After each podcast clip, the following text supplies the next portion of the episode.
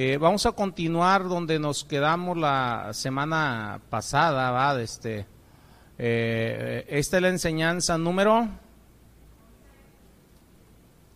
12, 11, 11, ok, 11. Estamos con la familia ah, cristiana. Eh, estamos con que debemos de ser, fuimos llamados a qué? A ser fuertes y valientes, ¿va?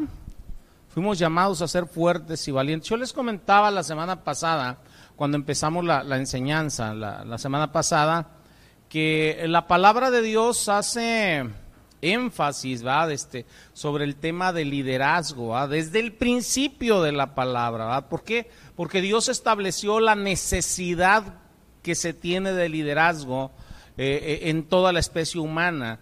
Eh, por eso estableció liderazgo en el primer matrimonio, con Adán y Eva, puso a Adán eh, eh, como cabeza y conforme vamos viendo avanzar la palabra, vamos viendo cómo el Señor va poniendo diversos líderes, ¿va? Este, si nos adentramos en el Nuevo Testamento, yo les comentaba que mi Señor Jesucristo, el más grande líder que ha tenido el mundo, ¿va? Este, después de que comenzó su ministerio de manera oficial, escoge a doce hombres a quienes iba a entrenar para que continuaran la obra después que él ascendiera al cielo. Cuando vemos este punto de cómo los entrenó a los apóstoles para que continuaran la obra después de que él ascendiera al cielo, entendemos que esta es una de las principales responsabilidades de todo líder, el entrenar a los nuevos líderes. Y nosotros eh, eh, como líderes en nuestro hogar, llámese el esposo como la cabeza, la esposa como, como líder en su familia, nosotros tenemos que la responsabilidad de levantar nuevos líderes. Tenemos que entrenar a nuestros hijos para que puedan ejercer el liderazgo de manera adecuada. ¿Por qué? Porque si no, va a producir familias disfuncionales, familias alejadas de Dios, familias no salvas, ¿va? Debemos de pensar en las futuras generaciones, ¿va? Eh, dice segunda de Timoteo 2.2, dice lo, le dice Pablo a Timoteo, hablando de líder, le dice, lo que has oído delante de mí ante muchos testigos, esto encarga hombres fieles que sean idóneos para enseñar también a otros, ¿va? Siempre preocupándose porque, porque se siguiera la enseñanza eh, eh, y se siguiera preparando líderes, ¿va? Entonces, eh, nosotros lo que estuvimos viendo la semana pasada es que la forma más fundamental de liderazgo para toda la sociedad está en el liderazgo en la familia, en el liderazgo de los padres, empezando con el esposo en el hogar. ¿va? este, eh, eh, el liderazgo en el hogar ese liderazgo que va a influenciar de una manera significativa esa clase de futuros líderes que vamos a tener en nuestra sociedad. Entonces los futuros líderes dependen de nuestra función como padres. Y esto hace que sea crucial el tener un liderazgo fuerte en el hogar, ¿va?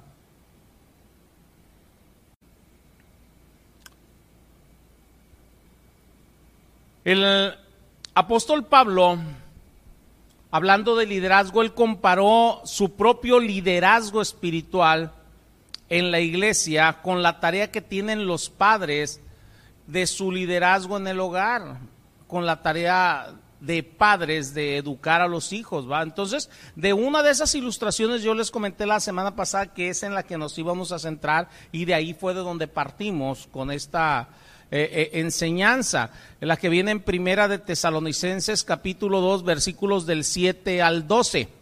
¿Va?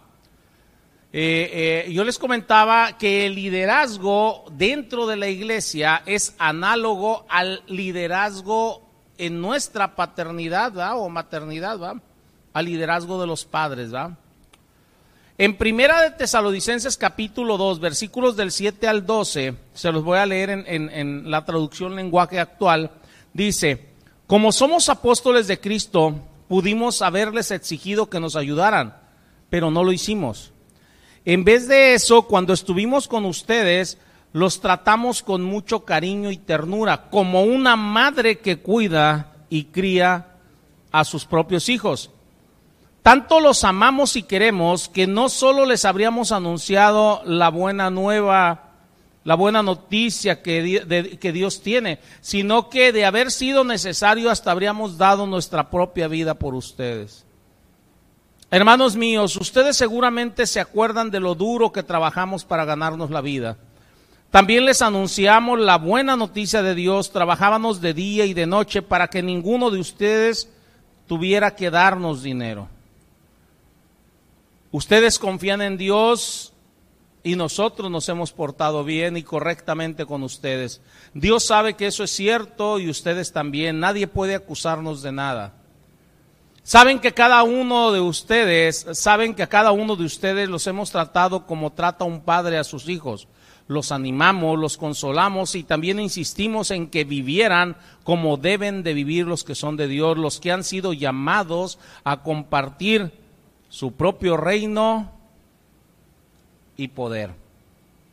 Eso es según la, la traducción lenguaje eh, actual. Entonces, eh, Pablo le está diciendo a los cristianos de Tesalónica que él y sus compañeros de ministerio ejercieron ahora sí su liderazgo en su estadía en, esta, eh, en esa ciudad de manera particularmente interesante, puesto que está comparando su forma de llevar la iglesia con la forma que un padre y una madre tienen de criar a sus hijos, ¿va? Y de aquí eh, eh, eh, partimos la semana pasada y vimos que si fuimos llamados a ser fuertes y valientes, ¿va? Este, tomando en cuenta Primera de Corintios 16, ¿va? Este, que dice que debemos de comportarnos varonilmente, ¿verdad? Eh, él les hacía el comentario de qué es lo que hace a un hombre realmente ser un hombre. Y lo que hace a un hombre ser realmente un hombre es guardar la palabra. Enfrentar cualquier problema obedeciendo la palabra. Por eso el mayor ejemplo que tenemos de hombría es mi Señor Jesucristo, porque Él guardó toda la palabra, Él no pecó jamás. Por eso Él, repito, es el mayor ejemplo que tenemos de hombría. El mundo te puede dar todas las opiniones que ellos quieran de lo que debe de ser un hombre, pero esto es lo que la palabra nos dice de lo que debe de ser un verdadero hombre. Yo les comentaba la semana pasada que si le preguntamos a las personas o nosotros mismos empezamos a dar nuestra opinión de lo que es ser un hombre, vamos a obtener muchas respuestas diferentes, pero la única que nos debe de interesar es la que dice la palabra. Pablo estaba instando a sus ah, oyentes, a los que estaban leyendo sus cartas, a tener fuerza de convicción cuando les dice pórtense varonilmente. Y deben de tener valentía para sostener sus convicciones. Eso los hace hombres. Y eso a las mujeres también les permite portaos varonilmente, ¿va? Esta es la virtud más básica de la hombría. Esto es lo que nosotros como padres debemos de brindar en el hogar, valentía y fuerza, siendo fuertes en nuestras convicciones de tal modo que aportemos a la familia certeza, confianza y estabilidad. Eso es lo que estuvimos viendo la semana pasada. Así es que, como el Señor le dijo a, Moisés, lo mismo les digo a ustedes, seamos fuertes y valientes, no tengamos miedo, ni sintamos pánico frente al mundo, porque el Señor, nuestro Dios, va adelante y Él no nos va a fallar ni nos va a desamparar. Amén, hermanos.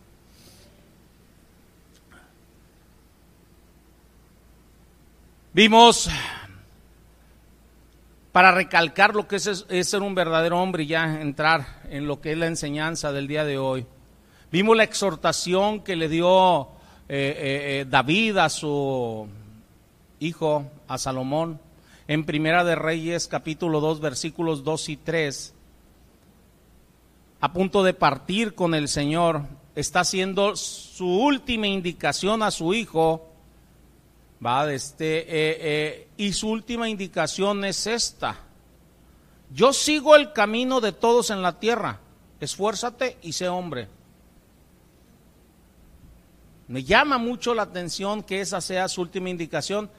Y en el versículo 3 le dice, cómo debe de ser hombre. Le dice, guarda los preceptos de Jehová tu Dios, andando en sus caminos y observando sus estatutos y mandamientos, sus decretos y testimonios, de la manera que está escrita en la ley de Moisés, para que prosperes en todo lo que hagas y en todo aquello que emprendas.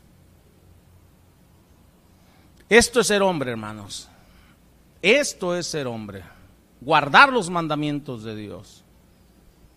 Esto es ser fuerte y valiente, andar en los caminos de Dios. Ahora, finalizando la enseñanza pasada, finalizamos eh, eh, en Josué capítulo 1 y de aquí vamos a partir. Yo les comentaba eh, de dónde surge, de dónde se origina la fuerza de un hombre piadoso. ¿De dónde va a salir esa fuerza? ¿De dónde va a salir esa valentía para guardar los preceptos, mandamientos, para hacer que se guarden? ¿De dónde va a salir ahora sí esa fortaleza, ese estado de ánimo, ¿va? para poder batallar en contra de los problemas cotidianos de la vida y proceder con determinación hacia el objetivo que tenemos, que es Cristo, que es la Jerusalén celestial? Yo les eh, comenté en la, al último, al finalizar la enseñanza, que cuando llegó el momento de que Josué guiara a la nación de Israel a la tierra prometida en Josué capítulo 1 y peleara la batalla, el Señor le exhortó tres veces diciéndole, esfuérzate y sé valiente.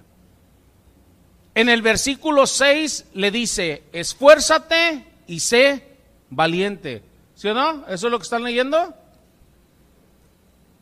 En el versículo 7 le vuelve a decir, esfuérzate y le añade una palabrita ahí, y sé muy valiente, ¿o no?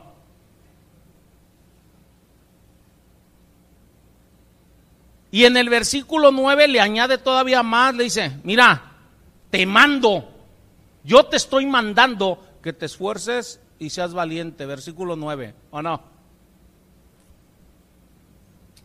Pero ahora, ¿de dónde debería Josué de tomar esa fuerza para llevar a cabo ahora sí el ser fuerte y ser valiente? ¿De dónde, de dónde va a tomar las cosas?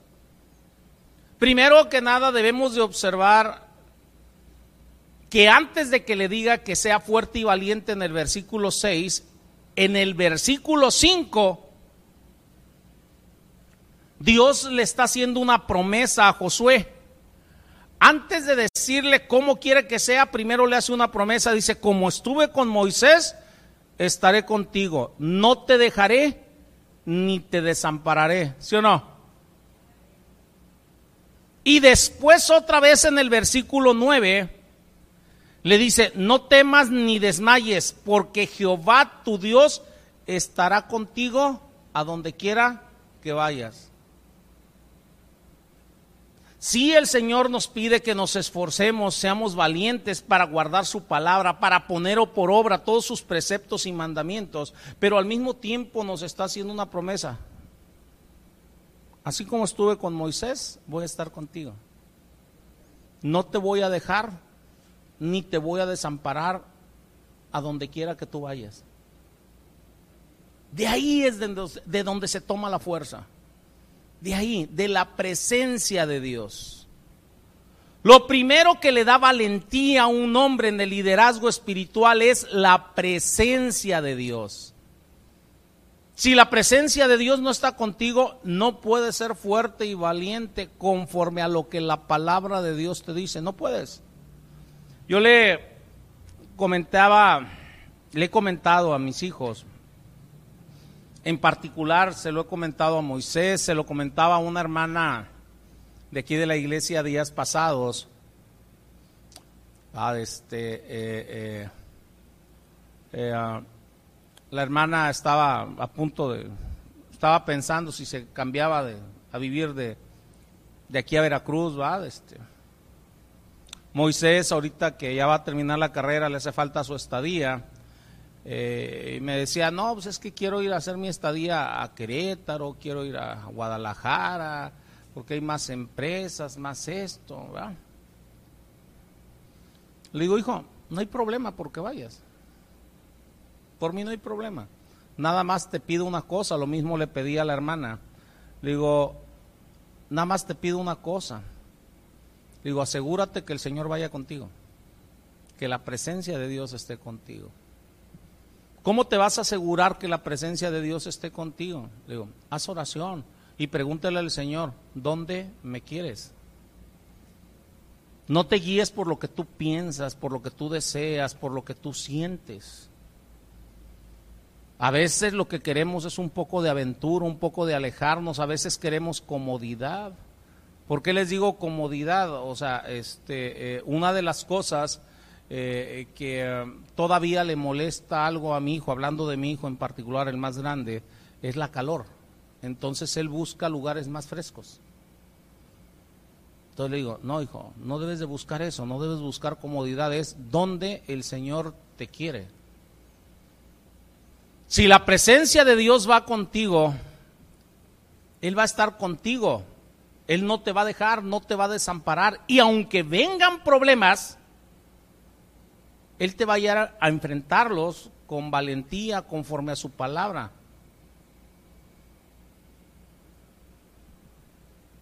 Nosotros debemos de estar seguros de ellos. Ahora, para que la presencia de Dios esté con nosotros, debemos de tener una causa justa en lo que estamos haciendo. Dirán ustedes, a ver, a ver cómo estuvo eso. Sí. Miren, vamos a aprender de lo que Dios le dice a Josué. Dios le dice a Josué que sea fuerte y valiente y le dice, porque tú vas a repartir a este pueblo por heredad la tierra de la cual yo juré a sus padres que la daría a ellos. Versículo 6. ¿Sí lo notan o no? Dice, tú les vas a repartir por heredad la tierra de la cual yo les juré a sus padres que se las daría a ellos. Aquí está la causa. Dios ya le había prometido esa tierra a los israelitas. Les había dicho que Él les iba a ayudar a conquistarla. En pocas palabras, lo que iba a hacer Josué estaba dentro del plan de Dios. Si las cosas que tú estás haciendo están dentro del plan de Dios, ten por seguro que la presencia de Dios estará contigo. Me voy a ir más allá. Dice la palabra en el libro de Santiago, dice, deseas y no tienes, porque no pides. Y si pides, dice, pides mal para gastar en vuestros deleites, ¿sí o no? Pero también la palabra de Dios dice, o sea, que cuando oremos, pidamos conforme a la voluntad de Dios. Y si pedimos conforme a la voluntad de Dios, lo que pedimos será hecho. Ahí es donde ustedes tienen que ver, si es conforme a la palabra de Dios, es una causa justa y Dios va a estar contigo. Si es conforme al plan de Dios, es una causa justa y Dios estará contigo. No sé si nos estemos entendiendo. Dentro del liderazgo debemos de aprender eso. No podemos agarrar cualquier batalla. Si no va conforme al plan de Dios, no podemos agarrarla. Si no es lo que el Señor quiere, no podemos agarrarla. Porque entonces vas a ser derrotado. Cuando el pueblo de Israel iba a tomar la tierra de Canaán, primeramente Moisés mandó a doce espías, ¿se acuerdan? Entre ellos iba Josué y Caleb. Y cuando regresan, Josué y Caleb dicen, vamos, los vamos a vencer porque Dios está con nosotros. ¿Por qué? Porque ellos estaban convencidos de que la causa era justa, Dios los estaba mandando y que ya era el momento de tomar la tierra prometida. Pero los otros diez que dijeron, no, Nosotros somos como langostas delante de ellos, nos van a aplastar. Van a matar a nuestros niños. Los invadió la duda, los invadió el temor. ¿Y qué fue lo que les dijo el Señor? ¿Por qué? Porque no quisieron abrazar la causa de Dios. Le dice, ahora no voy con ustedes. Y ahora los voy a tener aquí. Por cada día que se pasaron allá, los voy a tener un año. Entonces van a estar 40 años aquí. Después de la regañada, ¿qué dijeron ellos? No, no, no, ahora sí vamos. ¿A qué van si no voy con ustedes? Y fueron derrotados. Si se dan cuenta o no se dan cuenta. Tú no puedes dudar lo que el Señor te dice si lo que te dice es conforme a su palabra. Es, eso es abrazar una causa justa. Por eso la palabra dice que cuando tú pides conforme a su voluntad, lo que pides será hecho. Como líderes en el hogar necesitamos aprender eso y enseñar a nuestros hijos eso. Cuando hacemos las cosas conforme al Señor, tenemos el gane asegurado. Tarde que temprano, a la larga, a la corta, conforme el Señor decida, conforme Él quiera, pero Él va a hacer lo que ha dicho. Por eso el Señor le está diciendo a Josué, mira Josué, esto yo ya se lo había prometido a tus padres. Así es que no tienes nada que temer. No tienes nada que temer. Ve y pelea. Ve y haz las cosas. No temas. Esfuérzate y sé valiente. Con respecto a nuestra manera de vivir, hermanos, Dios nos da claras instrucciones en las sagradas escrituras. Fíjense, el Salmo 119, versículo 105, nos dice, lámpara es a mis pies tu palabra y lumbrera a mi camino. Cuando Dios, hermanos, nos llama a hacer algo específico y le obedecemos, podemos proceder a hacerlo con la confianza de que estamos siguiendo una causa justa y vamos caminando completamente alumbrados por su palabra en las tinieblas de este mundo.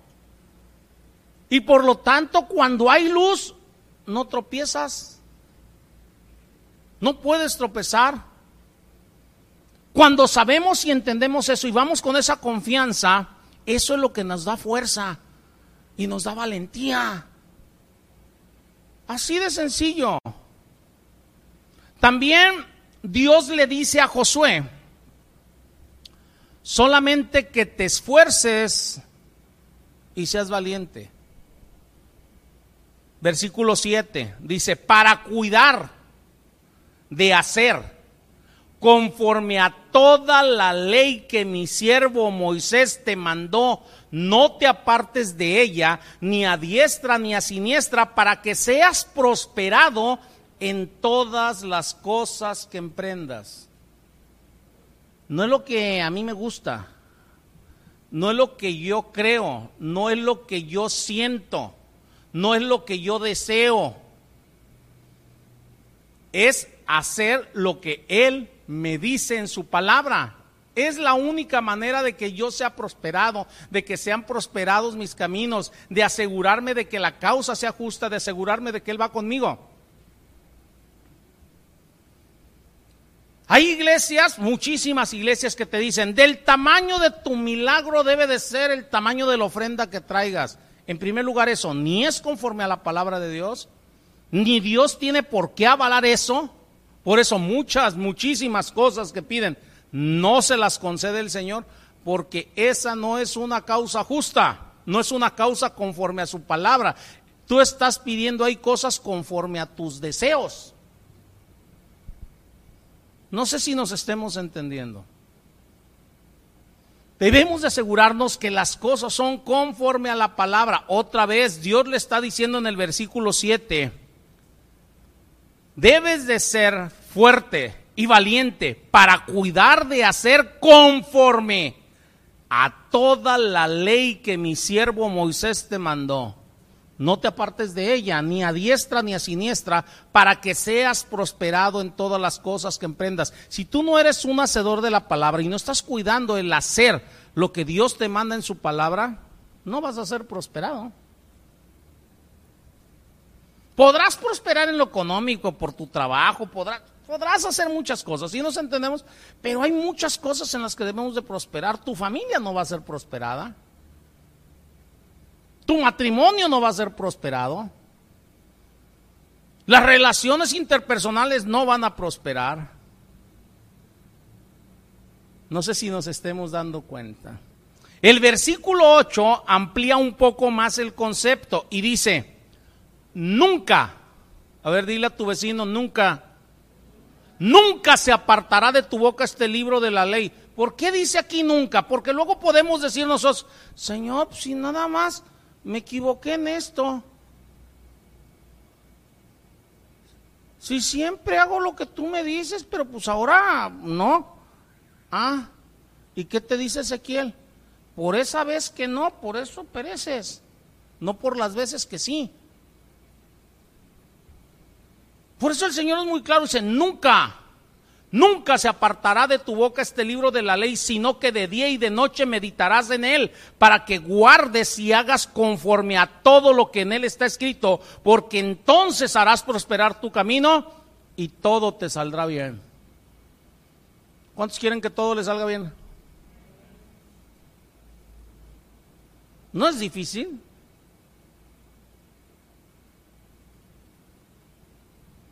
Haz lo que dice la palabra. Y para hacerlo, necesitas traerla aquí y aquí, en tu mente y en tu corazón. Y para traerla en tu mente y tu corazón, desayuna Biblia, come Biblia, cena Biblia. Para enseñarla a tus hijos, desayuna Biblia, come Biblia, cena Biblia. Para ser el líder que necesita tu hogar, desayuna Biblia, come Biblia, cena Biblia. Y enséñale a tus hijos, mira hijo, estoy haciendo esto porque la palabra de Dios dice esto. Yo les he dicho a ustedes, les he dicho, si alguno de ustedes ve que estoy haciendo algo que no es conforme a la palabra, vengan y díganmelo. ¿Por qué? Ustedes son estudiantes de la palabra también.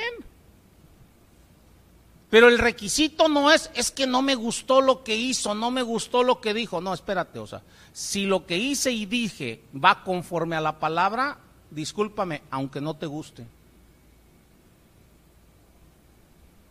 Porque Dios no cumple antojos y sí endereza jorobados.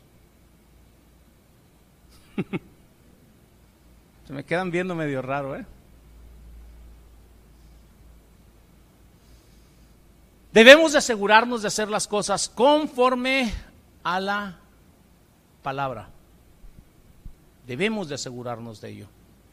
Dios prometió que cuando Josué permaneciera firme en su ley, lo iba a bendecir, lo iba a hacer prosperar. Dios pudo hacerle esta promesa, hermanos, porque Dios es un Dios soberano, tiene el control absoluto de todas las cosas.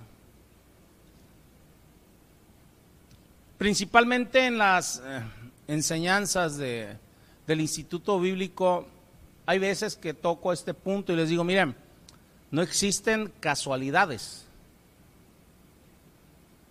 Existen causalidades, o sea, esto causó esto, pero casualidad no existe. Entonces, referente a ese punto, un hermano me decía, me lo estaba diciendo el viernes, me dice, pastor, cuando usted dijo esto en, en, el instituto, dice, no le dije nada, pero yo pensé, no, sí existen casualidades. Dice, pero eh, le di el beneficio de la duda, dice, y, he venido observando al paso de los años, ya tiene ahorita varios años en el instituto el hermano, y me dice, llegué a la conclusión de que no existen. Dice, todo lo que me acontece, todo lo que hago, siempre tiene una causa. La misma palabra te lo dice, la maldición nunca vendrá sin causa. Eso dice el libro de Proverbios, ¿no? ¿Y qué crees? Ni la bendición tampoco. Siempre hay algo que la causa. Claro está, proviene de Dios, pero Dios en su palabra nos va diciendo el cómo. El cómo, el cómo. Cuando nosotros somos fieles y obedecemos la palabra de Dios, Dios nos asegura bendición. Así de sencillo. Y desde luego esa bendición es posible gracias al poder soberano de Dios porque Él tiene el control absoluto sobre todas las cosas. Él es el que tiene el control. Y si Él te dice, si guardas mi palabra, te voy a bendecir, te voy a guardar, te voy a proteger, créele, porque Él tiene el control. Estamos en pandemia ahorita. Si la palabra de Dios me dice en el Salmo 91, yo te voy a guardar de la peste destructora, ¿qué voy a hacer yo? Creerle, vencer el miedo. Y lo puedo vencer por medio de la palabra de Dios. No sé si nos estemos entendiendo. No es que no tengas miedo, ¿eh?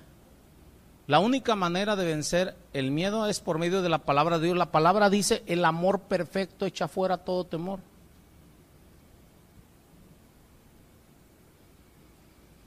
La valentía bueno, ahorita nada más para, antes de seguir. ¿Y si enfermases? ¿Qué dice la palabra? Que Él te va a fortalecer, que Él te va a levantar, o te va a llevar con Él. ¿Cuál es el problema? Dice que si ves por el pobre, que si ves por el hambriento, el menesteroso, dice, e-, Él te va a levantar. Aprendan a vivir en la normalidad. No es nueva, ¿eh? algo normal es algo normal. Ya esta es tu normalidad hasta que cambie. Y va a seguir siendo normalidad. La valentía, hermanos, en el liderazgo espiritual, entonces proviene primeramente de que estás seguro de la presencia de Dios de que tienes una causa justa para seguir, por la cual luchar, y de la promesa del poder soberano de Dios que tiene sobre todas las cosas, y por eso te puede prometer bendición si eres obediente a su palabra. Y por eso a Josué le dice, esfuérzate y sé valiente. ¿Para qué? Para que guardes mi palabra. ¿Para qué? Para que seas prosperado. ¿Por qué? Porque tú estás haciendo algo que yo ya mandé y yo ya determiné desde tiempo atrás. Qué tremendo, ¿ah? Ahora, ahí les va un dato. A lo mejor algunos de ustedes pueden decir, pero ¿qué pasa con aquellas veces que un cristiano está sosteniendo con fuerza sus convicciones y le va mal por eso.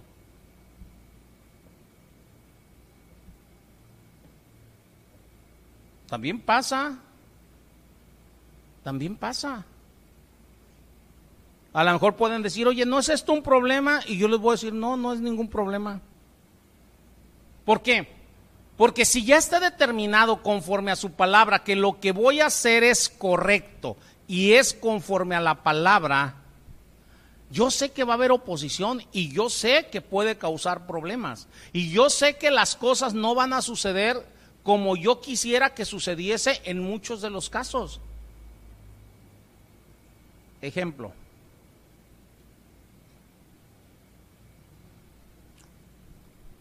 Las madres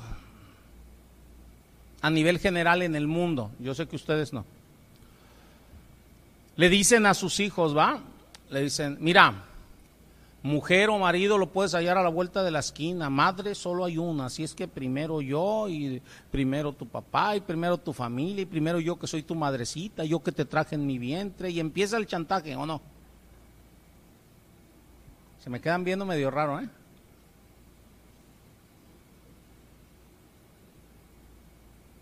Pero ¿qué es lo que dice la palabra?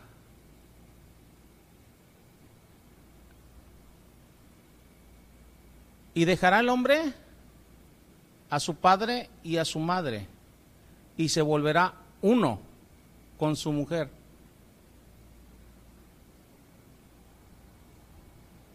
¿Qué significa eso?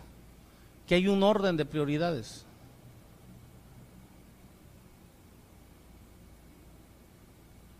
Hay un orden de prioridades. Está el mandamiento, escúchenme bien, honra a tu padre y a tu madre. Ahí está, y no voy a faltar ese mandamiento. Pero el Señor me está diciendo que en el caso de mi esposa, yo ya soy uno con ella. Sigo estando separado de mi papá y de mi mamá porque somos independientes. Aunque haya yo nacido de ellos. ¿Sí nos estamos entendiendo? Pero con mi esposa soy uno. Por lo tanto, yo debo de poner en orden mis prioridades. Si hablo en orden de mis prioridades, o sea, el, primero y más grande mandamiento es amarás al Señor tu Dios por sobre todas las cosas. Entonces, mi prioridad número uno, ¿quién es? Dios. Y mi prioridad número dos, ahí es donde chaflean mucho. ¿Cuál es dos? Mi esposa.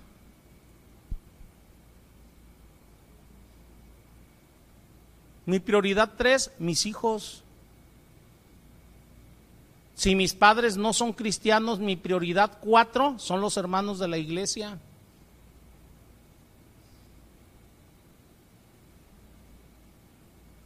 Suena fuerte a lo que te dice el mundo, pero ahí está en la palabra. Llegó un momento que María y los hermanos de mi Señor Jesucristo no creían en Él.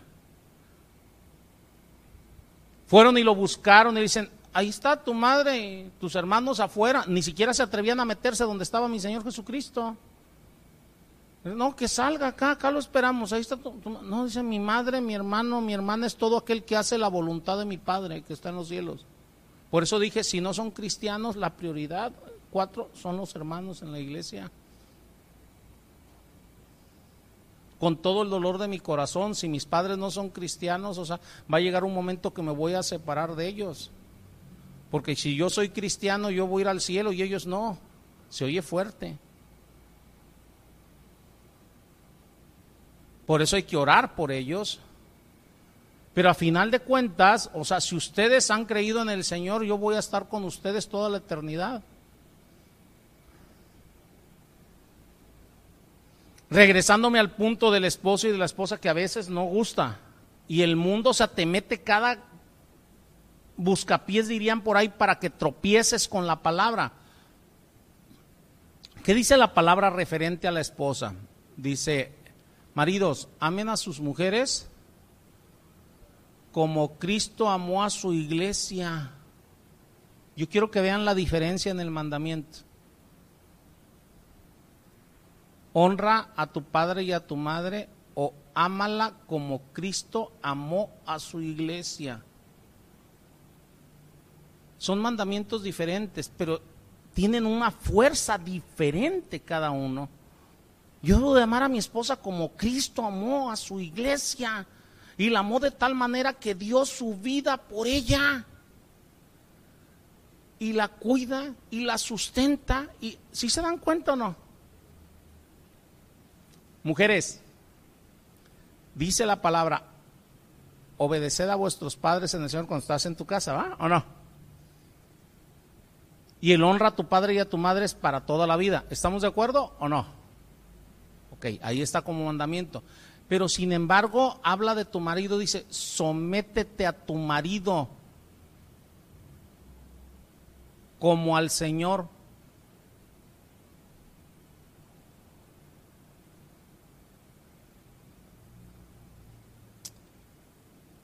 ¿Se dan cuenta cómo puede chantajear el mundo si no conocemos la palabra?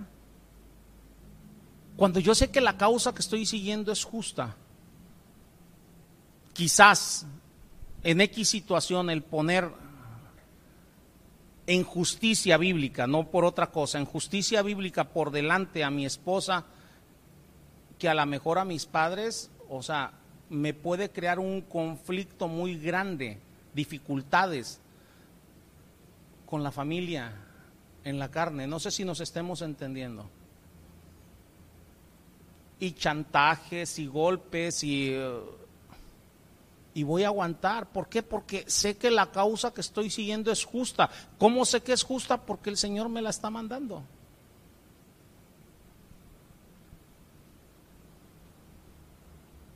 ¿Se dan cuenta o no se dan cuenta?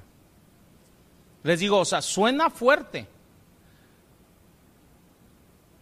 pero nosotros debemos de seguir lo que dice la palabra. Ojalá y todo sucediera normalito como debe de ser y los padres entendieran y el matrimonio entendiera y pudiéramos vivir y cohabitar en, armonía como debe de ser. El Señor me ha permitido eso. O sea, yo con mi suegra me la llevo excelentemente bien ahorita.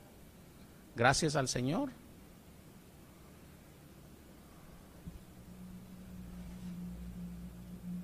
Eso es lo normal. Pero cuando el mundo te ataca y te chantajea, o sea, porque no gustó algo, porque sucedió algo, no sé si nos estemos entendiendo. Y repito, cuando la causa es justa, ¿va? Porque a veces los papás están buscando proteger a los hijos, o sea, imagínate que a la hija la estén golpeando, al buscado está el papá, ¿va? Pero bueno, entendámonos con esto.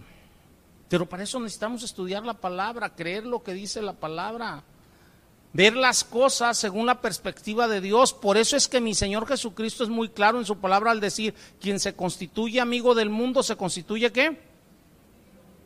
Enemigo de Dios. ¿Por qué? Porque el mundo siempre te va a llevar a que violes los mandatos de Dios de una manera o de otra. ¿Y qué crees? Haciéndote creer que estás obedeciendo, porque obedeces a algunos, te hace creer que estás obedeciendo la palabra y dice, no, no, es que yo estoy haciendo lo que dice la palabra.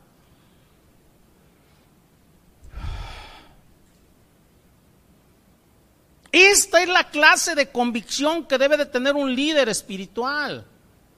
Llámese en el hogar, llámese en la iglesia, o sea, la clase de convicción de que debes de ser y hacer las cosas conforme dice la palabra. Y eso muchas veces te va a desgarrar.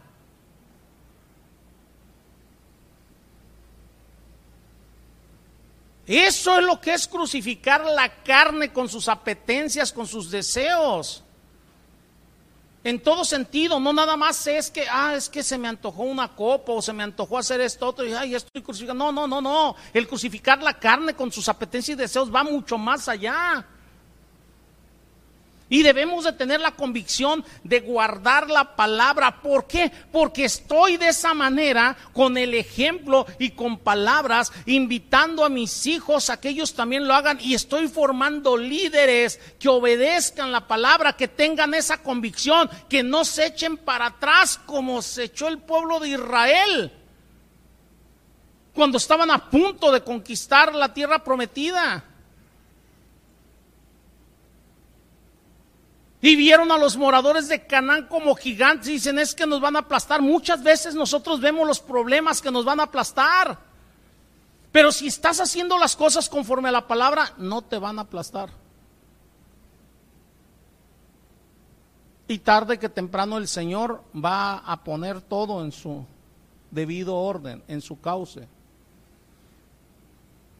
Porque la conquista requiere lucha. Si no, no le hubiera dicho a Josué, esfuérzate y sé valiente. Si todo se te diera así nada más, sin esfuerzo y sin la valentía que requieres para guardar la palabra, entonces, ¿para qué esa exhortación triple dada a Josué? ¿Sí se dan cuenta o no?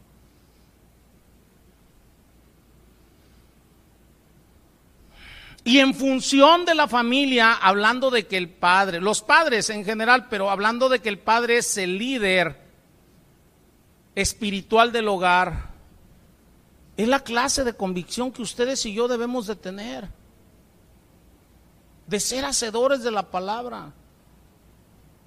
Aunque haya, aún en la misma familia, quien vaya en contra. Debemos de ser decisivos, valientes, fuertes, con respecto a lo que creemos y a lo que vivimos.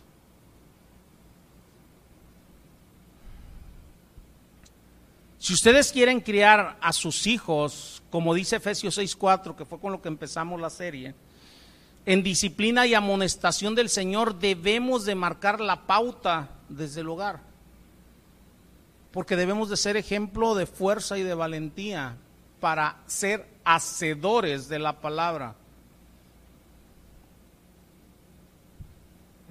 Porque muchas veces el ataque del mundo viene a través de los hijos, a través de la esposa, a través del esposo, a través de tus seres más queridos. Viene el ataque para que no guardes la palabra y debes de permanecer firme.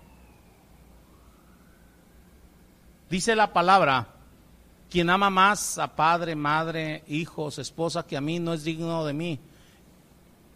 Y tarde que temprano el Señor te prueba con aquellos seres que amas para ver a quién amas más. Si amas más a Dios, vas a obedecer su palabra.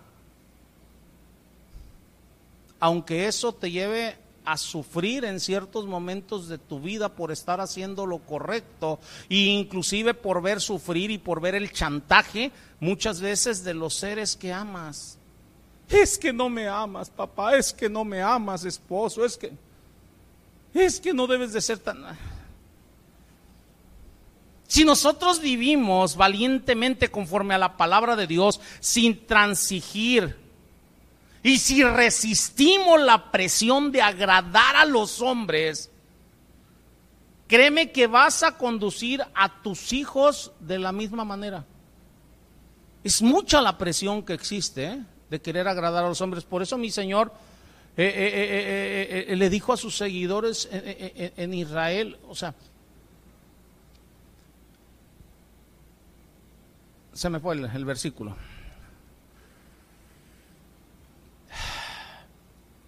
Hermanos, no podemos comprometer la integridad por la comodidad. No podemos. Ya me acordé del versículo. Por eso mi Señor les dice, o sea, no, tengas miedo de aquellos que pueden destruir inclusive tu cuerpo. Ten miedo, ten temor de aquel que pueda destruir tu cuerpo y tu espíritu en el infierno o no?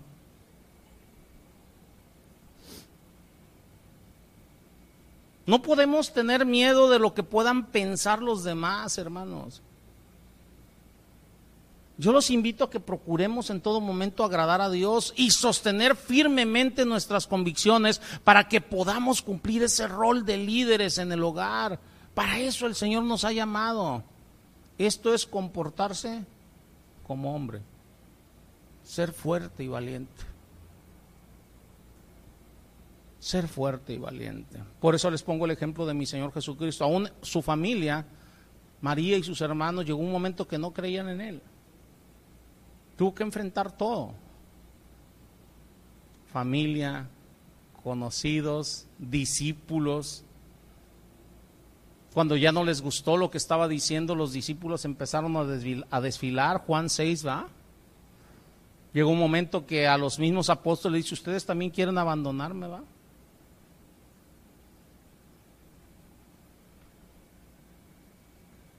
Pudiera parecer eso en algún momento de nuestra vida, pero créanme que no es así. No es así. Simplemente el Señor le va dando acomodo a, áreas de nuestra vida. Ahora volvamos a Primera de Tesalonicenses capítulo 2. Y veamos la descripción que hace Pablo de los líderes espirituales como padre.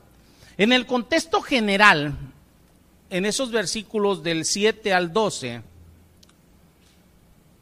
Pablo les está diciendo esto. Bueno, vamos a explicar un poquito el contexto. Miren, siempre va a haber detractores. No sé si ustedes sepan eso. Siempre va a haber detractores. Moisés tenía detractores, los, los profetas tenían detractores, o sea, eh, Pablo tenía detractores, mi Señor Jesucristo tenía detractores. Siempre va a haber detractores. Cuando Pablo se marchó de Tesalónica, esos detractores afirmaban que él no era diferente a los falsos maestros que tenían plagada la iglesia. Decían, es igual a los demás. Eso es lo que decían los detractores. Lo que decían era, Pablo es otro charlatán, igual a los demás, es un engañador. Es alguien que simplemente quiere manipular personas, quiere sacarles el dinero nada más para beneficiarse eh, eh, eh, de ello. Ahorita los detractores es el concepto general que tienen de pastores, que tienen inclusive de la iglesia establecida. No, lo único que quieren es el dinero, lo único que quieren es el diezmo, la ofrenda, ¿o no? ¿O no escuchan eso en la calle? Lo que quieren sacarte la lana, ¿va? Siempre va a haber detractores. Siempre va a haber detractores. Siempre va a haber quien esté hablando mal de ti tanto en tu hogar, el cómo te comportas en tu hogar, como en la iglesia. En este caso estoy hablando de Pablo como iglesia, o sea, cuando él se marchó empezaron, empezarlos. Siempre va a haber quien quiera inclusive tu lugar, en el caso de Pablo, el lugar de liderazgo que tenía en la iglesia. Y la mejor manera de echar para abajo una persona es tumbando su reputación. Pero fíjense bien cómo responde Pablo a estas acusaciones. Le recuerda a los cristianos de Tesalónica su autenticidad en el liderazgo. Básicamente lo que les escribe es esto, le dice, miren, ustedes recuerden lo que vivieron conmigo, lo que escucharon de mí. Ustedes saben si fui falso o no. Ustedes saben que nunca les saqué nada, nunca les quité nada. Y si ustedes se fijan, es lo mismo que hacen otros líderes, o sea, a lo largo de la Biblia, por decir, está este Samuel, después de que ahora, eh, ahora sí este, eh, eh, se coronó a Saúl como rey, le dice al pueblo de Israel, dice, ustedes son testigos que nunca les he quitado ni un burro nunca les pedí nada. No sé si nos estemos entendiendo. Sí, hoy en día hay mucha gente dentro de la iglesia que acostumbra a eso. Oye, es que este, soñé y Dios me dijo que me dieras tu carro. No, espérate. Sí, sí han sabido de ese tipo de cosas, ¿no? Yo me he atrevido y me sigo atreviendo hasta el día de hoy a decirle a toda la iglesia, jamás le he pedido nada a nadie y jamás he recibido nada de nadie. El que me sostiene es el Señor, el que sostiene la iglesia es el Señor. Claro está, por medio de lo que es lícito dentro de la palabra. No sé si nos estemos entendiendo. La palabra me dice cómo es que se sostiene la iglesia, pero a nadie le he dicho, oye, ocupo esto, o a nadie le he pedido jamás ni prestado, ni nada. Es lo que Pablo les está diciendo. Simplemente Pablo les ratifica el carácter de su liderazgo espiritual y les recuerda a los de Tesalónica la manera en que él había vivido entre ellos y empieza a describir su liderazgo como cuida una madre a sus hijos o como cuida un padre a sus hijos. Dice, al revés, yo no hice nada de lo que me están diciendo, sino que yo me comporté delante de ustedes de esta manera. Ahorita hablando de detractores, los últimos detractores que tuve por ahí andaban diciendo, quién sabe qué tantas cosas. Y lo único que les dije a ustedes, pregunten, que digan específicamente qué se les hizo. Y hasta ahorita que yo sepa, nadie ha podido decir que se le hizo nada. Es muy fácil decir a nivel general, no, es que hay cosas que no, no, di qué. No sé si nos entendamos, siempre los va a ver. En su apelación, Pablo escribe esto y les dice, ustedes son testigos. O sea, a la misma iglesia le está diciendo, ustedes son testigos. Y Dios también. Hermanos, como padres debemos de ser capaces de esto, de decir y poner por testigo a tu misma familia y a Dios. Yo les he dicho a ustedes, no una, muchas veces apelando a esto en mi hogar y aquí con ustedes como iglesia. En mi hogar les he dicho, miren, los únicos que realmente saben si me estoy guiando conforme a la palabra es mi familia, porque yo puedo venir con ustedes y poner aquí la cara de, Santo Chuy de las Torres Mochas. y decirles, no, no, yo soy la octava maravilla del mundo, pero ellos con los cuales vivo a diario son los únicos que pueden decir si vivo conforme a la palabra, conforme a la piedad o no. Mi esposa. Entonces, ustedes como padres deben de ser capaces de poder decir de su familia, ellos son testigos de cómo me he conducido en mi casa, en mi hogar, de cómo me he conducido con mi esposa, de cómo me conduzco con ellos. Así como Pablo está diciendo, ustedes como iglesia son testigos de cómo me he conducido delante de ustedes. ¿Sí se están dando cuenta o no? En su apelación, Pablo es lo que dice, ustedes son testigos y Dios también de cuán santa, justa e irreprensiblemente nos comportamos con ustedes versículo 10. Acuérdense que estamos en Primera Tesalonicenses 2, ¿va? Versículo 10. Es lo que dice. En otras palabras, hermanos, Pablo y sus compañeros en el ministerio se conducían con integridad. Así de sencillo. Un padre, nosotros como padres, el padre y la madre, un padre debe de marcar la pauta de integridad para su familia. Cuando se miente sobre lo que se dice, ahorita este, nada más tocando el punto que les decía de detractores, hay gente por decir que ha ido hasta Guadalajara y y saben lo único que terminan haciendo, gracias a Dios, es confirmando lo que el Señor hace. Les explico. En una ocasión, no de aquí, ¿eh? eh eso no fue de aquí. Este, eh, fue gente de allá de, mi natal Colima, ¿va? Por allá con los pastores dicen, le dicen a, pastores de Guadalajara, ¿saben a quién tienen ahí? Dice, ¿por qué? No, pues, es que él ha sido divorciado, esto era eh, alcohólico, era, bueno, drogadicto, hizo esto, bueno, que empezaron a dar salto y seña de mi vida. Y nada más los escucharon, ¿no? Y dijeron, ¿es o era? No, es que hizo. ¿Cuándo? ¿Cuando era creyente o después? Lo único que hicieron es atestiguar,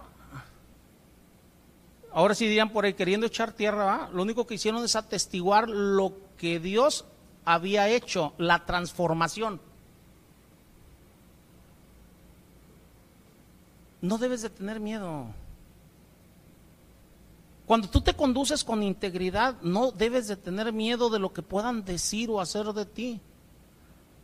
No puedes tenerle ni siquiera miedo al, pasado porque ese va a dar testimonio de lo que Dios ha hecho en ti. ¿Sí se dan cuenta o no? No tengas miedo. No tengas miedo. Por eso Pablo en ese momento, una cosa lo que había sido Pablo antes, había sido perseguidor, injuriador y todo, y otra cosa es ya como líder en la iglesia de Tesalónica, le dice, ustedes son testigos de cómo me he conducido delante de ustedes, de qué manera me he conducido delante de ustedes. El término aquí traducido como santas significa piadosamente, devotamente, y tiene que ver con tu vida delante de Dios, no nada más delante de los hombres, sino tu vida delante de Dios. Pablo dijo que cumplió su deber como Dios quería que lo hiciera, punto. Dice, yo estoy haciendo las cosas como Dios me dijo que lo hiciera. Y ahí está la palabra. La palabra justa se refiere a cómo tú respondes a la ley de Dios en tu relación con Dios y tus semejantes. Acuérdense que dice la palabra, sed justos como vuestro Padre Celestial es justo. Y ahí se refiere, o sea, a cómo estás respondiendo tú en relación a lo que la palabra dice en tu relación con Dios y tus semejantes. ¿Estás haciendo lo que la palabra te dice o no? Y la palabra irreprensiblemente habla de tu reputación delante de las demás personas. Si hablamos como padres, un padre debe de ser justo e irreprensible. Así debemos de comportarnos dentro de la, dentro de la familia, de manera justa e irreprensible. Tener una integridad santa es la clave, hermanos, para formar hijos espiritualmente fuertes. Es la clave para formar futuras generaciones de líderes. Esa es la clave. Los padres piadosos, hermanos, deben de estar firmemente comprometidos a vivir santa, justa e irreprensiblemente. Y a veces los padres cristianos no están comprometidos a vivir de esa manera. ¿eh? Cuando tú estás demostrando integridad, cuando tú estás demostrando valor moral, fuerza de convicción, le estás dando a tus hijos la oportunidad de imitar esas mismas cualidades de carácter. Otra vez, estás formando líderes. No nada más es decirles, hacerle. Y estás marcando ahí una pauta para que tus hijos sigan tu ejemplo. Ese ejemplo de integridad.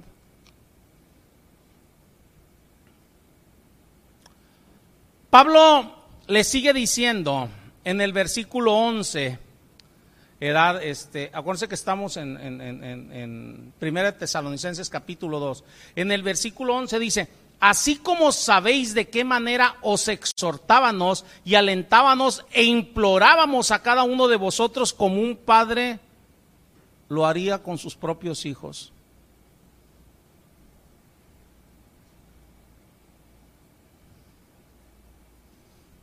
Aquí está utilizando elementos de cómo un padre lo hace con sus hijos. ¿eh? Dice, así como sabéis de qué manera os exhortábamos, alentábamos e implorábamos. Estos tres elementos son elementos que debemos de utilizar con nuestros hijos en ese liderazgo en el hogar. Padres y madres, ¿eh? El término traducido como exhortábamos se refiere a acompañar, se refiere a empujar a alguien hacia una línea de conducta específica.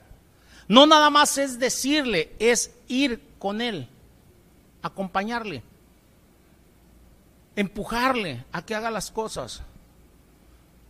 Yo conozco muchos padres que simplemente dicen, es que ya le dije, no, acompáñalo, empújalo, exhórtalo.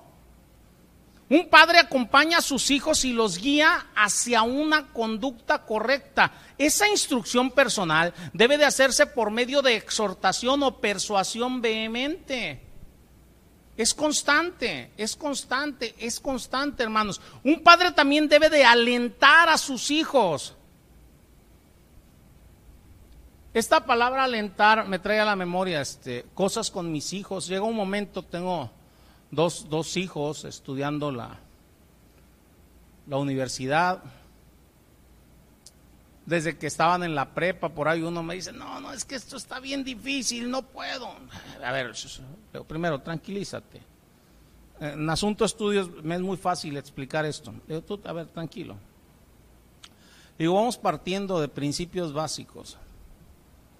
Digo, Dios te ha dado la misma capacidad que le ha dado a otros. Y luego me dice, no, es que veo a otros que se les hacen bien fáciles las cosas. Le digo, espérate, tranquilo. Digo, aquí estamos hablando de capacidad. Digo, lo que pueda hacer otro ser humano, independientemente de talentos particulares que Dios le da a cada uno, lo puede hacer otro.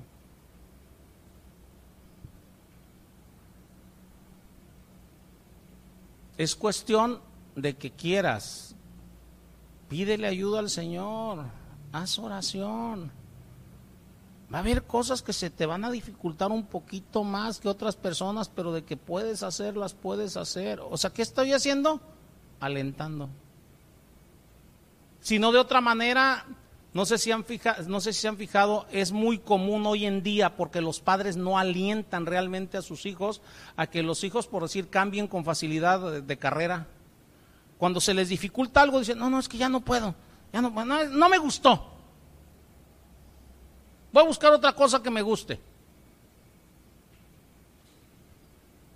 Abandonan lo que están haciendo y empiezan otra cosa. O sea, ¿por qué? Porque no se les alienta. a que sí pueden.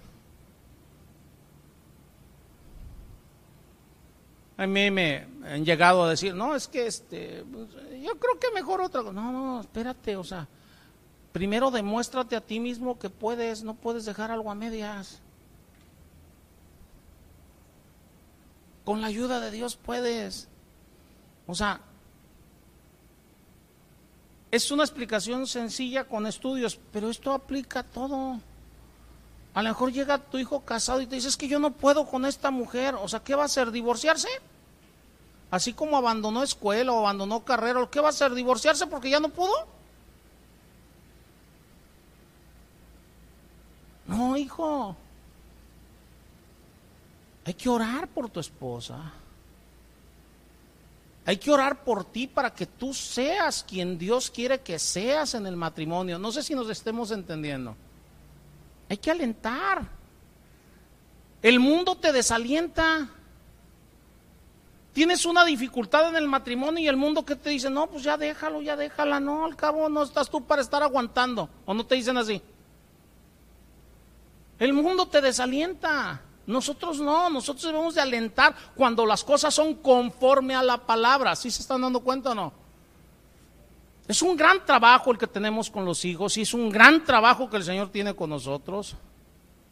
En este momento es cuando la instrucción se convierte en motivación. Un padre debe de apelar a las emociones y a la voluntad de sus hijos y motivarlos a que tomen las decisiones correctas.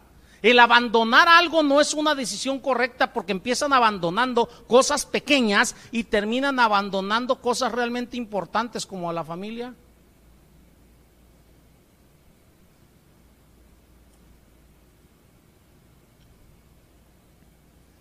Debemos de explicarles a nuestros hijos a no rendirse, a seguir en las cosas de Dios, en este caso hablando de las cosas de Dios, a no rendirse, a que hagan lo correcto, aunque el mundo esté en contra, aunque vengan dificultades, tú sigue haciendo lo correcto. Un padre eh, piadoso busca la manera de motivar a sus hijos a caminar rectamente en la vida, pero también al mismo tiempo está implorando a sus hijos por medio de su testimonio. ¿Deben ustedes saber cómo estuvo eso? Sí. El término utilizado aquí es marturomenoi, que significa ser testigo o dar testimonio. En otras palabras, un padre debe de decirle a sus hijos, yo soy un testigo personal de que si tú sigues este camino, te va a suceder esto. No quiero que caigas en las trampas del diablo. No quiero que caigas en las trampas que yo. Pero para eso no podemos ocultar las cosas.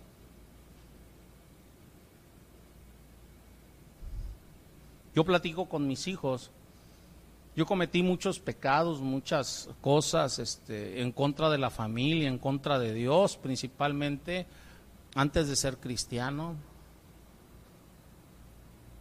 Ellos mismos ven a veces las dificultades que tengo, o sea, para, para, para con, con, mis hijas, edad, este, por poner un ejemplo hablando de la familia, ¿va? Este, eh, ellos entienden, o sea, que yo no era cristiano, pero que ahora como cristiano, o sea, eh, yo amo a su madre, o sea, voy a estar con ella hasta que la muerte nos separe conforme a la palabra, etcétera, etcétera, etcétera.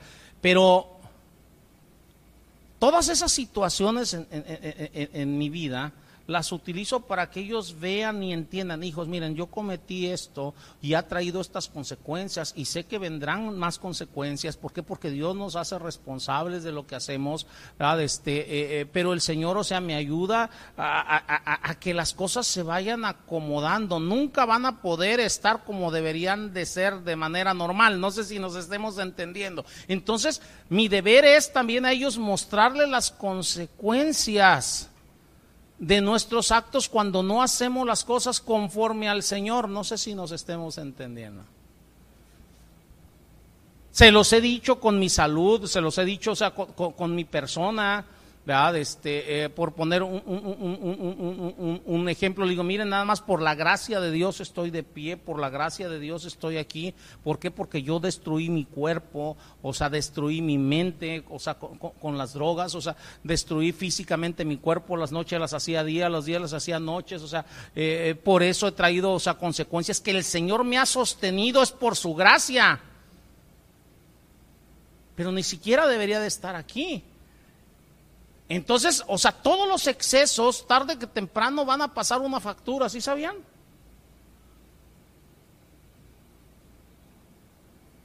Ayuda a tus hijos con lo que te haya pasado, para que también el día de mañana ellos no te salgan, no, pues tú ya viviste tu vida, ahora deja vivir la mía. No, no, cuando estás utilizando las cosas adecuadamente, créeme que no te van a salir con eso.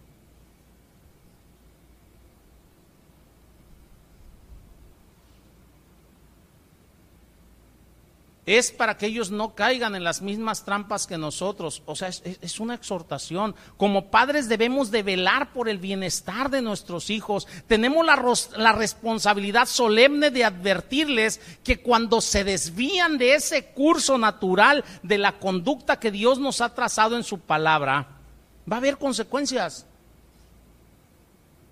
Así como hemos tenido nosotros consecuencias cuando hemos pecado, ellos van a tener consecuencias y deben de hacerse responsables de las consecuencias. La tirada es que no lo hagan, pero aún si lo llegaran a hacer, o sea, que no les sirva de pretexto para alejarse de Dios, sino que entiendan que las consecuencias que están teniendo es por haber o no haber hecho las cosas de manera correcta. Si por alguna razón tus hijos no escuchan, deben de entender que vendrá la disciplina de parte de Dios. No es ni siquiera la de nosotros, va a venir la disciplina que es parte de Dios. Si ustedes ven al hijo pródigo, la disciplina en el hijo pródigo, o sea, no fue la, la, de un padre hacia su hijo, fue la de Dios hacia un hombre que pecó. ¿Sí nos estamos entendiendo? Así es como un padre guía a sus hijos al exhortarlos, alentarlos e implorarles aún con las propias consecuencias de las cosas en su vida, a que no caigan en la tentación, ¿verdad? Y esto es lo que significa acompañar a cada uno de ellos personalmente y enseñarles un patrón de Dios en su conducta. Esto significa alentarlos para que sean fieles y más cuando las decisiones son difíciles. ¿Por qué? Porque tus hijos se van a enfrentar con decisiones difíciles. Y deben de aprender a enfrentar esas decisiones difíciles.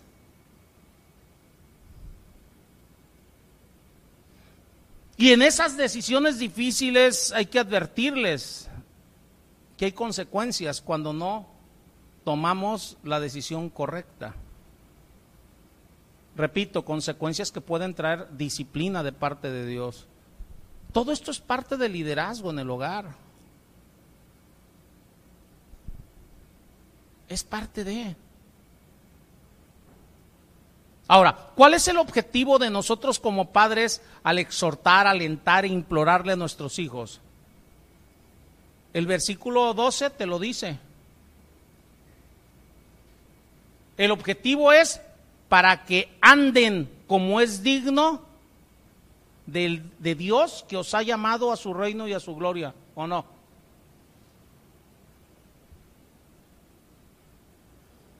Ese es el objetivo. Un padre tiene y tiene, más bien debe de tener eh, puestos sus ojos, hermanos, este, eh, eh, en el objetivo, en el producto final de su paternidad, no en el, en las estaciones que pueda ir llevando. La palabra dice, puesto los ojos en Jesús, autor y consumador de la fe. ¿Dónde tengo puestos mis ojos? Ahí. O sea, si Cristo está ahí, yo tengo mis ojos ahí, no tengo los ojos puestos en, en el transcurrir de aquí, sino, sino en la meta. Al tenerlos puestos los ojos en Jesús, tengo puestos los ojos en la Jerusalén celestial. Cuando hablamos de nuestros hijos, o sea, nosotros debemos de, tener puestos los ojos en el producto final, que cuál es, o sea, que ellos estén con el Señor, que sean salvos, A final de cuentas, estando allá, van a ser mis hermanos. Yo quiero verlos allá. Hermanos, porque vamos a ser hijos de un mismo Dios. Y yo debo de asegurarme que a largo plazo mis hijos vivan conforme a las normas de Dios. ¿Por qué digo a largo plazo? Explico. ¿Alguno de ustedes que haya sido cristiano desde chico? ¿Desde niño? ¿Ninguno? Ok. Hay hermanos aquí en la iglesia que han sido, que dicen, nací en cuna cristiana. Pero aún a pesar de ello, o sea, han tomado malas decisiones, han pecado. No sé cuántos años tenga cada uno de ustedes en el cristianismo, pero han tomado malas decisiones y se han hecho responsables del resultado de sus malas decisiones, ¿o no?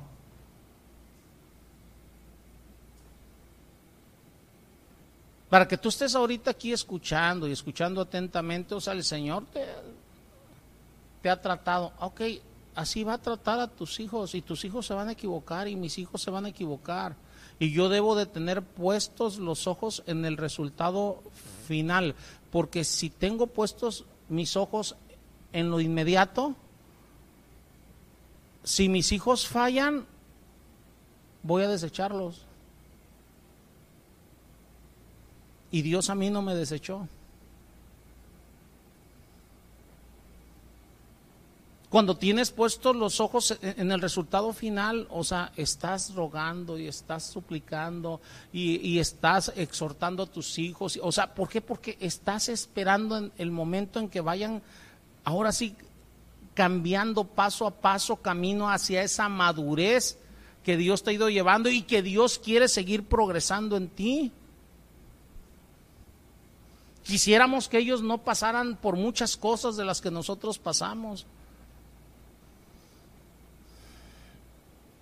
A lo mejor no van a pasar por, algo, por, por algunas de ellas y ojalá y no pasaran por ninguna, pero créeme que van a pasar por otras entonces.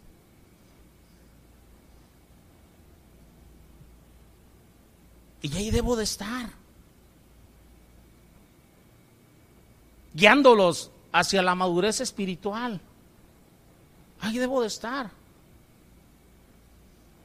Y para ello necesito tener en mente el futuro reino de Dios y su gloria y que los quiero allá y yo quiero estar allá. No nada más el estar yo bien aquí. Miren ustedes, ¿cómo el estar yo bien aquí? Ah, no, sí, yo quiero que mi hijo se porte bien. Yo a veces les hago esta pregunta cuando alguien viene y me dice, pastor, hacemos oración por mi esposo, o venga, hay que hacer oración por mis hijos. A veces les digo, oye, ¿y para qué quieres que tus hijos cambien? ¿Para qué quieres que tu esposo cambie? ¿Para estar bien tú o para que ellos sean salvos? Muchas veces la gente quiere que sus hijos o el esposo o la esposa cambie para estar mejor ellos, no para que ellos sean salvos. Dije muchas veces, no siempre. ¿eh? Y nuestro, nuestra ojo, nuestros ojos deben estar puestos en la meta. Yo quiero que ellos sean salvos. Y a lo mejor para que realmente sean salvos, para que sean salvos, a lo mejor el Señor los tiene que disciplinar como al hijo pródigo. Pues entonces debo de estar allí con los brazos abiertos para cuando estén de regreso. No sé si nos estemos entendiendo. Es tener los ojos puestos al, al final. Y para eso necesitas decirles, o sea, esto le espera a los que siguen a Dios y esto le espera a los que no lo siguen. Ve lo que Dios ha hecho por ti. Por eso debemos de vivir de la manera que Dios nos ha llamado y debo de exhortar a mis hijos a vivir de la manera que Dios les ha llamado a vivir. Como padres debemos de explicarle a nuestros hijos la clase de futuro que les espera cuando aceptan realmente a mi Señor Jesucristo por fe o cuando no. Y debo de estar ahí para estárselo recordando. Por tanto, hermanos, como padres es necesario que seamos fuertes y valientes.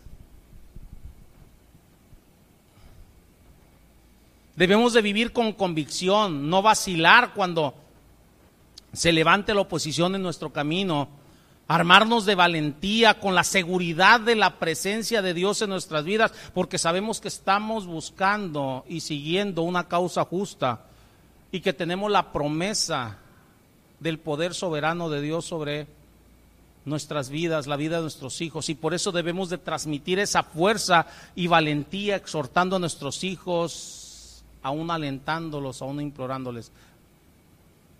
Les di un bosquejo nada más de los puntos que hemos tocado. Cuando hacemos estas cosas, hermanos, estaremos cumpliendo nuestra obligación de hacer que nuestros hijos anden en los caminos de Dios y actúen conforme a sus caminos. Créanme que no es suficiente diciéndose, lee la Biblia. No, tenemos trabajo. Tenemos trabajo. Y esta es una responsabilidad enorme, hermanos. ¿eh? Simplemente después de escuchar estas once enseñanzas que llevamos, pregúntense, ¿Qué tan capaces son ustedes de ejercer esta clase de liderazgo?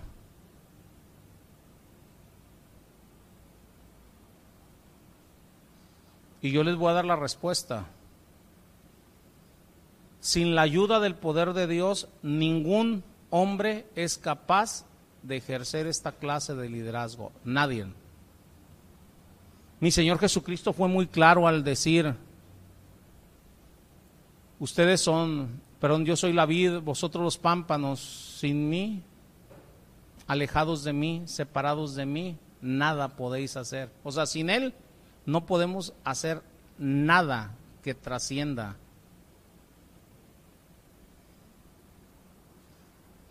Sin Él no podemos ser esa clase de líderes.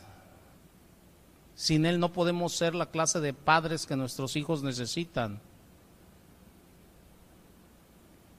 Entonces, ¿de dónde viene nuestra competencia? Pablo lo dijo. Pablo lo dijo, hermanos.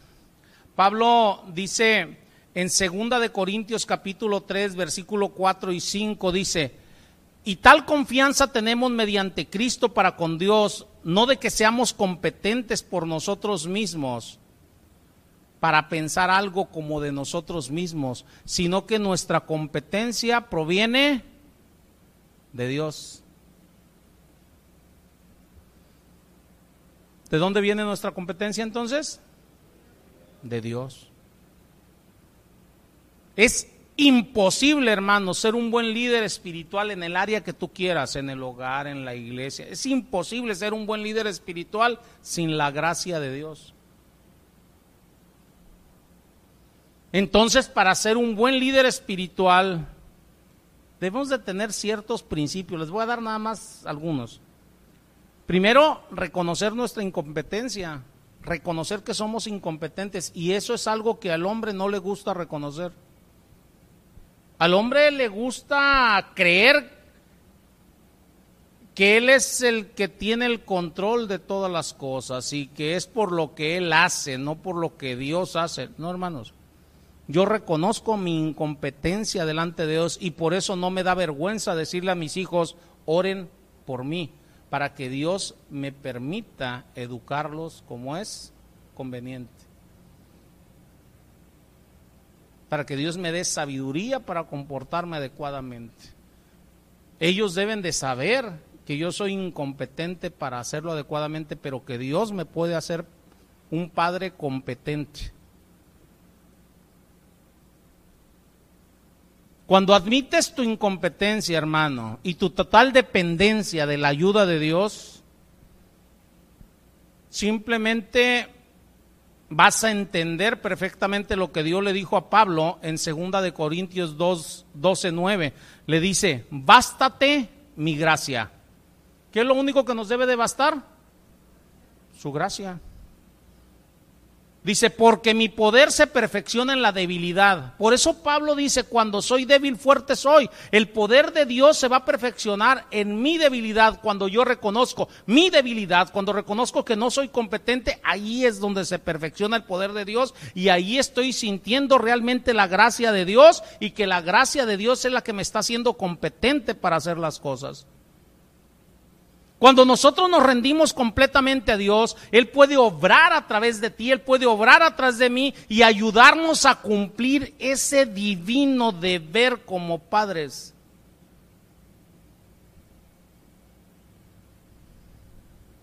Pero para ello, hermanos, debemos de estudiar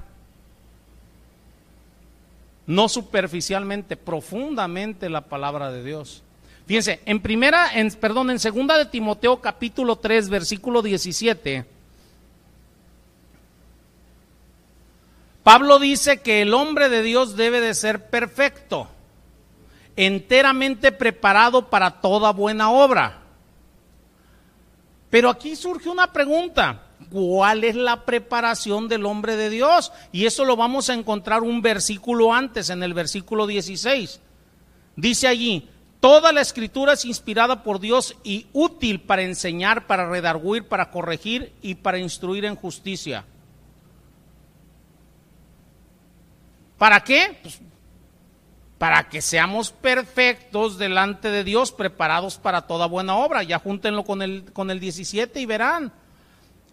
Entonces, si nosotros nos estamos preguntando qué debemos de hacer como padres, Ok, ya me rendí delante de Dios, entonces le estoy diciendo, instruyeme. ¿Y con qué me va a instruir? Con su palabra. Pero muchos padres cristianos creen que le van a hacer como con este, ¿cómo se llama? Como el de la Matrix, ¿va? Que van a llegar y meterle un software, ah, ya eres un buen padre. No, necesitas estudiar, necesitas prepararte, necesitas humillarte delante de Dios. Orar.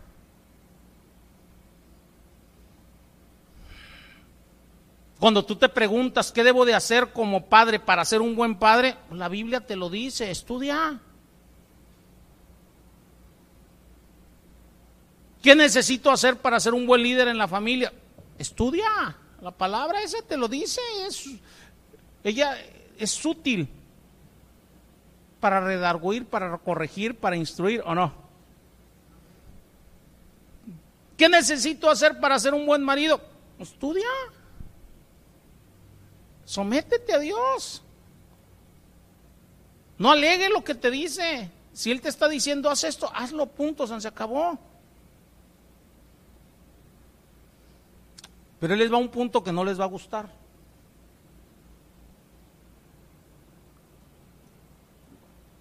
Debemos de aceptar el sufrimiento, hermanos, como parte del proceso que Dios utiliza para ablandarnos.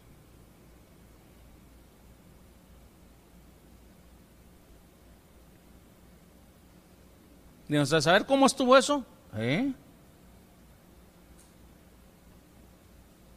Cuando yo llegué al Señor, yo llegué bien necio. Llegué duro.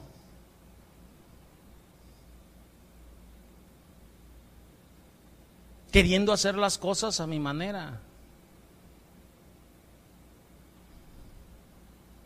Todavía no estaba listo. Y el Señor utilizó el dolor para ablandarme. Antes de decirles algún ejemplo de mi vida, vamos a Primera de Pedro capítulo 5 versículo 10 para que vean por qué les digo esto.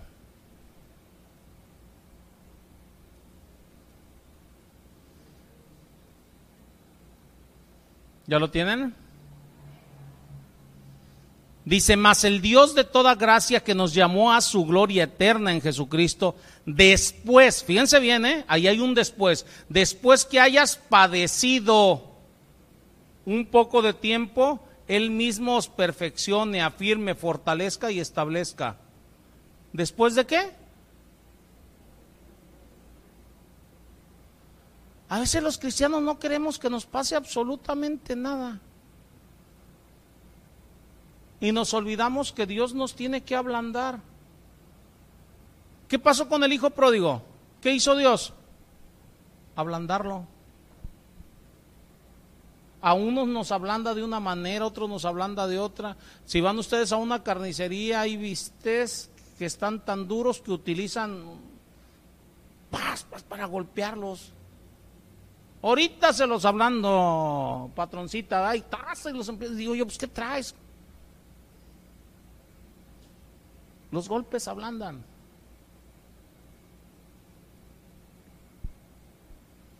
Conforme al mundo, no conforme a Dios. Si algo creo que ni en el mundo nadie puede decirme nada, ni en el mundo. Este, creo que nadie puede decir que yo no he amado a mis hijos. En este caso, empezando por mis hijas más grandes, las que están en Estados Unidos. Cuando la mamá de, mis hijas se las llevó a Estados Unidos, créanme que fue un dolor muy fuerte para mi vida. Y ese dolor, precisamente, yo ya era alcohólico, ese dolor, o sea, me llevó a hundirme más en el alcohol y a hundirme en las drogas. Yo no era drogadicto, ahí fue donde caí en las drogas, después de que se llevaron a mis hijas. Y eh, no sabía de ellas, me hundí, me hundí. Pero el Señor utilizó eso para ablandarme.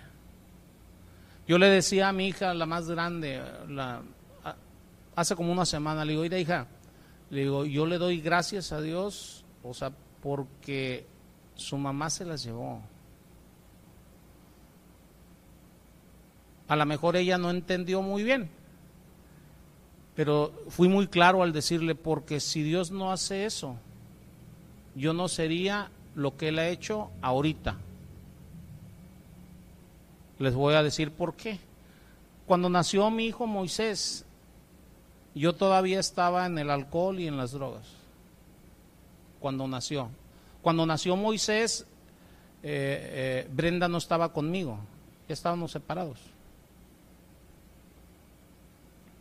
Yo estaba en lo último del alcohol y de las drogas. Entonces, cuando fui a verlo, a Moisés, por ese dolor tan grande, que traía yo de atrás, de la pérdida de mis hijas, edad, este, ahí fue donde el Señor me llevó a tomar la determinación de realmente pedir ayuda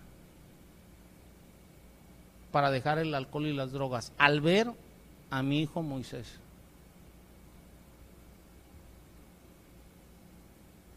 Poquito, poquitito tiempo después fue cuando voluntariamente yo fui y me, albergué en, Bueno, me llevó un avión, pero fue voluntariamente, o sea, simplemente le pregunté que dónde, o sea, pero voluntariamente me metí a, un albergue para empezar mi proceso de desintoxicación.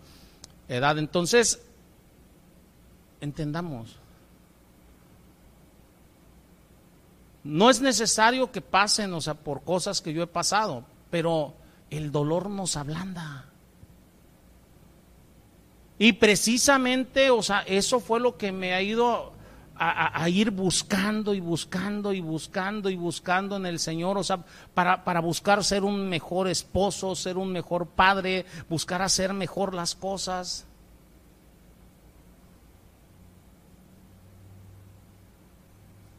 Por eso dice aquí, después que haya padecido un poco de tiempo, dice, Él mismo os perfeccione, afirme, fortalezca y establezca. El dolor es necesario, hermanos. Pero repito, no todos tenemos que pasar por lo mismo. Mientras más te anecies en no hacer las cosas, más dolor viene a tu vida. Por eso siempre mi consejo va a ser, si la palabra de Dios te está diciendo, haz algo, hazlo, no alegues, si no Dios te va a ablandar y no te va a gustar cómo el Señor ablanda. No te va a gustar. Después vas a decir, ¿por qué? Porque quiero que seas salvo, hijo. Y quiero establecerte, quiero fortalecerte, quiero perfeccionarte, pero no me dejas otra. Yo no le dejé otra al Señor, yo fui muy necio. Espero que ustedes no. Dios, hermanos, promete perfeccionarnos.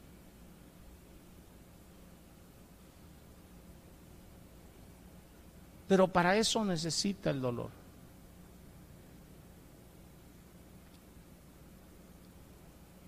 Cuando entendemos esto, vemos que Dios utiliza los problemas y las dificultades de la vida para formarnos, para moldearnos. Y es cuando entendemos que de todo lo que aparentemente es malo, Dios saca cosas buenas para los que le aman. Él nos tiene que moldear como, como el alfarero va moldeando el barro. Como cristianos hay cosas que el sufrimiento, hermanos, puede lograr en nosotros más que ninguna otra cosa. Y créanme, se los digo por conocimiento de causa, el sufrimiento a mí me ha llevado a ser un mejor padre. No soy quizás el padre que mis hijos realmente necesitan todavía en este momento, pero indudablemente el Señor me ha llevado a ser un mejor padre en base al dolor. Por eso una exhortación para todos ustedes como padres o futuros padres.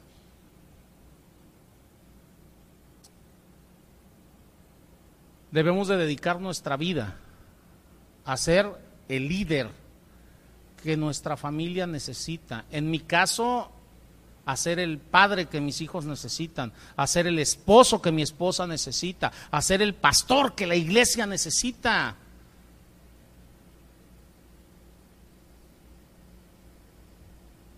Y sé que hasta el último instante que el Señor me tenga aquí, Él me va a seguir mejorando, me va a seguir perfeccionando. Yo les ruego que ustedes dejen que el Señor trabaje en ustedes para que sean cada día mejores líderes, mejores padres, mejores esposos, mejores esposas.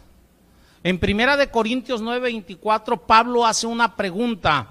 Dice, ¿no sabéis que los que corren en el estadio, todos a la verdad corren, pero uno solo se lleva el premio? Dice, corred de tal manera que lo obtengáis. Y después de eso agrega, dice, yo de esta manera corro. ¿Cómo corría Pablo? Dice, golpeó mi cuerpo. ¿Qué está diciendo? Me someto, no sea que yo mismo venga a ser eliminado. No podemos aflojar el paso, debemos de someternos, someter nuestra carne, someternos a la palabra. En pocas palabras, buscar ser mejores en cada área de nuestra vida. Pon tu mente, tu corazón, todas tus fuerzas, hermano, en correr bien la carrera. En hacer las cosas como la palabra de Dios nos dice, para que no andemos golpeando como al aire, a la aventura.